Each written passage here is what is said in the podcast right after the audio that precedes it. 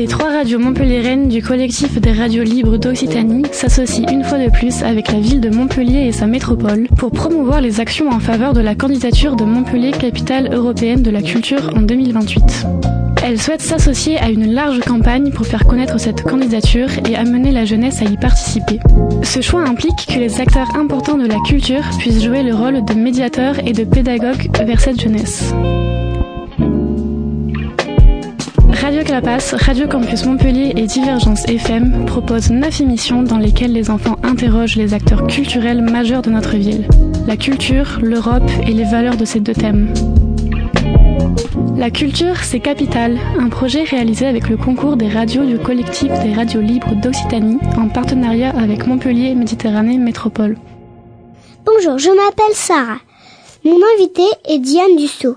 Bonjour, Madame Dussault. Pouvez-vous vous présenter? Diane Dussault, donc je suis conservatrice du patrimoine et je suis la directrice du euh, site archéologique Latara, musée Henri Prade. Donc il y a un musée d'archéologie à côté de Montpellier. Alors conservatrice du patrimoine, c'est euh, un métier euh, vers lequel j'ai pas forcément toujours voulu me diriger, j'ai pas toujours voulu être conservatrice du patrimoine, mais ça répond à des, des envies que j'ai eues depuis toute petite.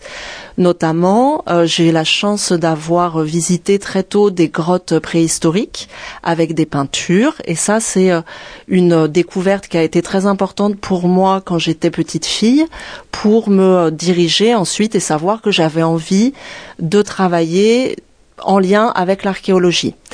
Euh, au fil de mes de mes études, quand euh, j'ai grandi, j'ai continué euh, à avoir cette passion-là de l'archéologie. Donc j'ai fait des études d'archéologie et puis à côté j'ai fait j'ai suivi un autre parcours qui est un parcours de sciences politiques jusqu'à au final devenir conservatrice du patrimoine. Donc le, le musée Henri Prade, c'est un musée archéologique qui et un musée un petit peu euh, particulier parce qu'il présente, euh, on présente des objets qui ont été découverts en fouille, donc sur un site archéologique qui est juste à côté du musée. Ce site archéologique, qui s'appelle Latara, c'est une ville dans l'Antiquité qui a été fondée par un peuple qui sont les Étrusques. Et dans le musée, on, a la chance de pouvoir montrer des objets qui ont été découverts par les archéologues sur ce site archéologique. Donc le musée, il existe depuis euh, depuis 40 ans. Euh, il a été créé en 1986 pour présenter ces objets à côté du site archéologique. Votre profession consiste en quoi? Donc en tant que, que conservatrice du patrimoine, qui travaille dans un musée, parce qu'il y a des conservateurs du patrimoine qui peuvent travailler dans d'autres structures que des musées.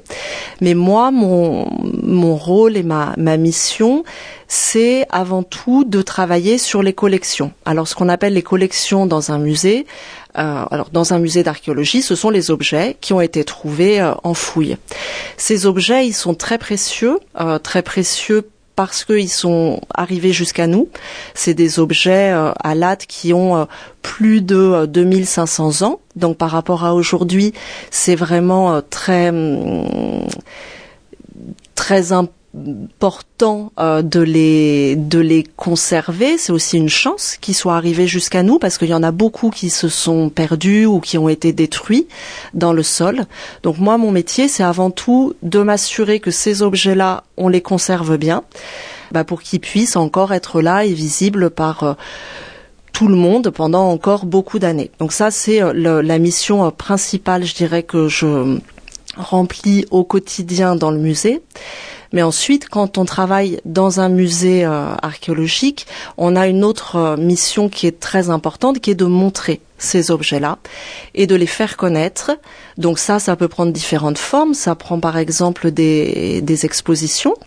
Euh, mais aussi des ateliers qu'on fait notamment pour les enfants ou des journées, euh, des journées euh, d'animation où on a des spectacles, où on peut avoir des archéologues qui viennent parler de leur métier. Voilà, tout ça, c'est le quotidien, c'est ce que je fais tous les jours avec l'équipe du musée. Donc pour conserver et puis surtout pour faire connaître. Quel est votre rôle dans la culture locale? Alors, on peut dire au niveau euh, au, niveau local que je fais partie des personnes qui transmettent la connaissance de notre histoire, de notre histoire commune et surtout de l'histoire qui s'est déroulée sur notre territoire, c'est-à-dire sur Montpellier et euh, les communes euh, autour de Montpellier. Euh, puisque euh, Montpellier est une ville médiévale, mais sur la, la ville de Latte, là où il y a le musée, il y a une occupation qui est bien plus ancienne. Ça veut dire que voilà, on a des traces euh, de personnes qui se sont installées bien avant le Moyen Âge. la transmission de ce de ce patrimoine, c'est aussi quelque chose qui est important parce que Peut-être que euh, tu l'as vu, euh, mais il y a des fouilles archéologiques qui ont lieu. Euh, parfois, tu peux le voir quand on construit une route, par exemple, ou un bâtiment, une école. Et là, il y a les archéologues qui interviennent avant la construction du bâtiment. Et quand ils interviennent, ils trouvent des objets. Et ces objets-là, nous, on les conserve au musée et ensuite on peut les présenter dans le cadre d'expositions. Et je pense que euh, mon rôle au niveau de la culture locale, c'est aussi de montrer ces objets-là euh, pour que tout le monde ait la connaissance de ce qui s'est passé avant. À votre avis, c'est quoi la culture et à quoi ça sert? Alors, en archéologie, c'est une question qui est intéressante parce qu'en archéologie, on parle beaucoup de culture, mais nous, on parle de culture matérielle. Les archéologues, euh, c'est le terme qu'ils utilisent. Culture matérielle, c'est la culture des objets. Euh, donc c'est vrai que j'en parle beaucoup depuis le début, mais parce que c'est vraiment euh, le travail des archéologues, c'est ça, c'est comment à travers les objets qu'ils découvrent, qu'est-ce qu'on peut apprendre sur les gens qui les ont utilisés, sur les sociétés qui les ont fabriqués? Est-ce que euh, ça peut nous dire de euh, de ces populations, de la manière dont ils vivaient, dont ils étaient organisés? Est-ce qu'il y avait euh, un chef? Est-ce que c'était toute la population qui décidait ensemble, par exemple? Comment ils s'habillaient? Quel type de bijoux, de coiffure ils pouvaient avoir? Donc c'est vrai qu'en archéologie, cette culture matérielle, elle est très importante parce que ça nous permet de connaître le fonctionnement de civilisations passées. Aujourd'hui, le terme de culture, il est souvent, euh, il recoupe souvent l'art et le et le patrimoine.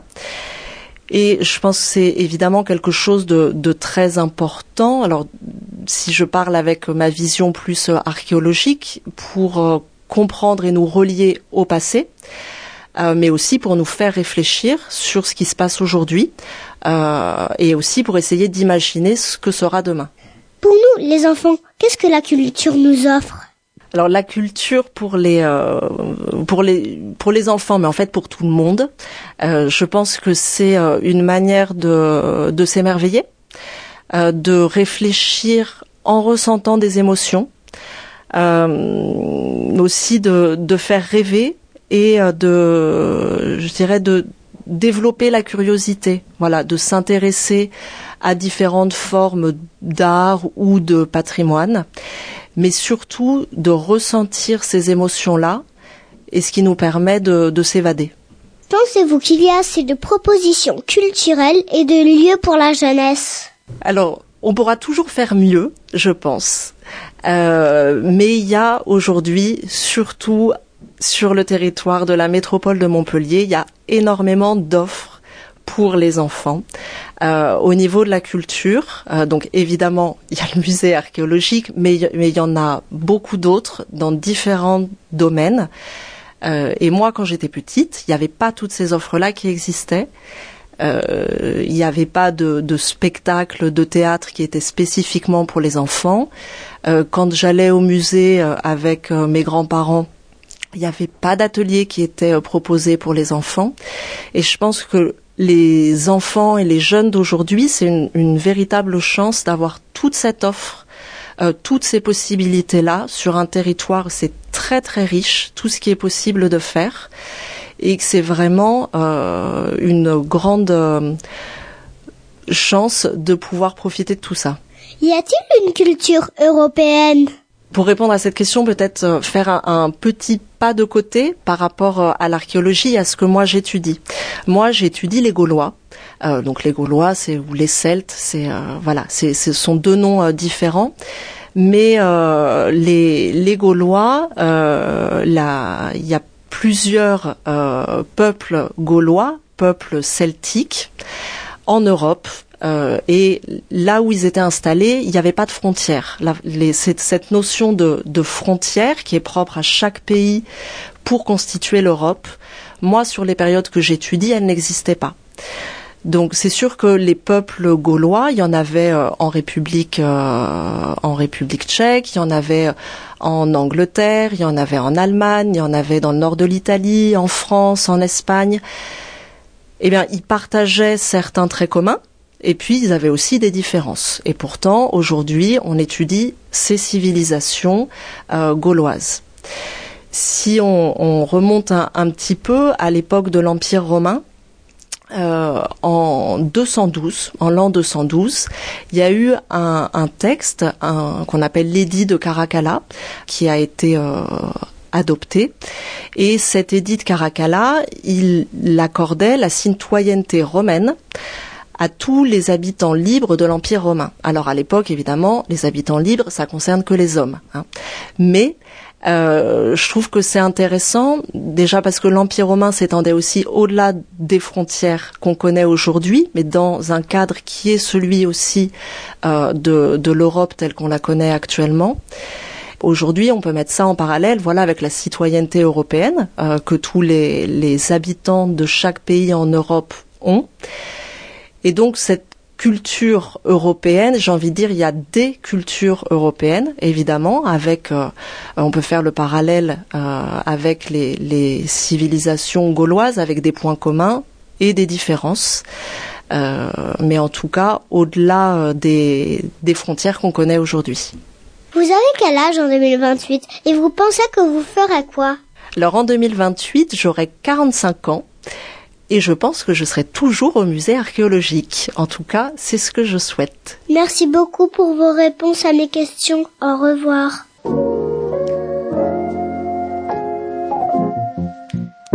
C'était La culture, c'est capital, un projet réalisé avec le concours des radios du collectif des radios libres d'Occitanie et Montpellier Méditerranée Métropole.